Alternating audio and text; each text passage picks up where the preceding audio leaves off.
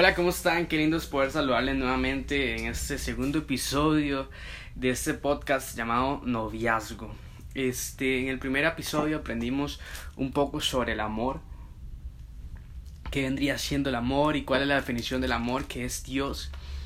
Y para este segundo episodio quedamos pendientes en aprender los tres tipos de amor.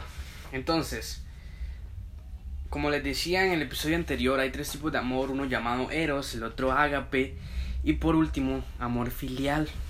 Este, hay muchas definiciones más, pero por momento vamos a utilizar estas tres.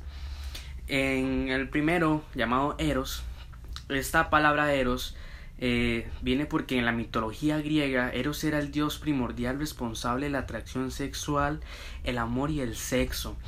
Entonces, si tú estás con una persona y dices amarla solo por su cuerpo eh, o por algo físico o por la satisfacción sexual que te trae esta, realmente eh, el, el, amor que tienes hacia ella es un amor eros, un amor erótico.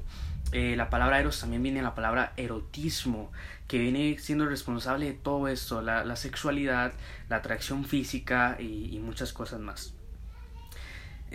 amor filial este, este amor lo solimos confundir con el amor ágape, que ya vamos a saber. Este, el amor ágape es el amor que sentimos por familiares o amigos muy cercanos. Eh, es un amor que nosotros creemos que es el amor más grande, el amor que todo lo puede y que todo lo hace. Pero no es así. Eh, este amor sí es un amor muy grande. Eh, es, es, es un amor muy, muy grande.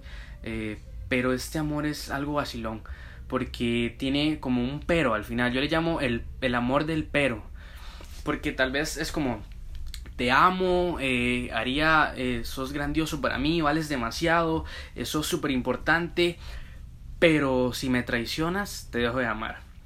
Pero si no cumples con mi expectativa que tengo de ti, te dejo de amar. ¿Entienden? Es como el amor del pero. Yo le llamo el amor del pero.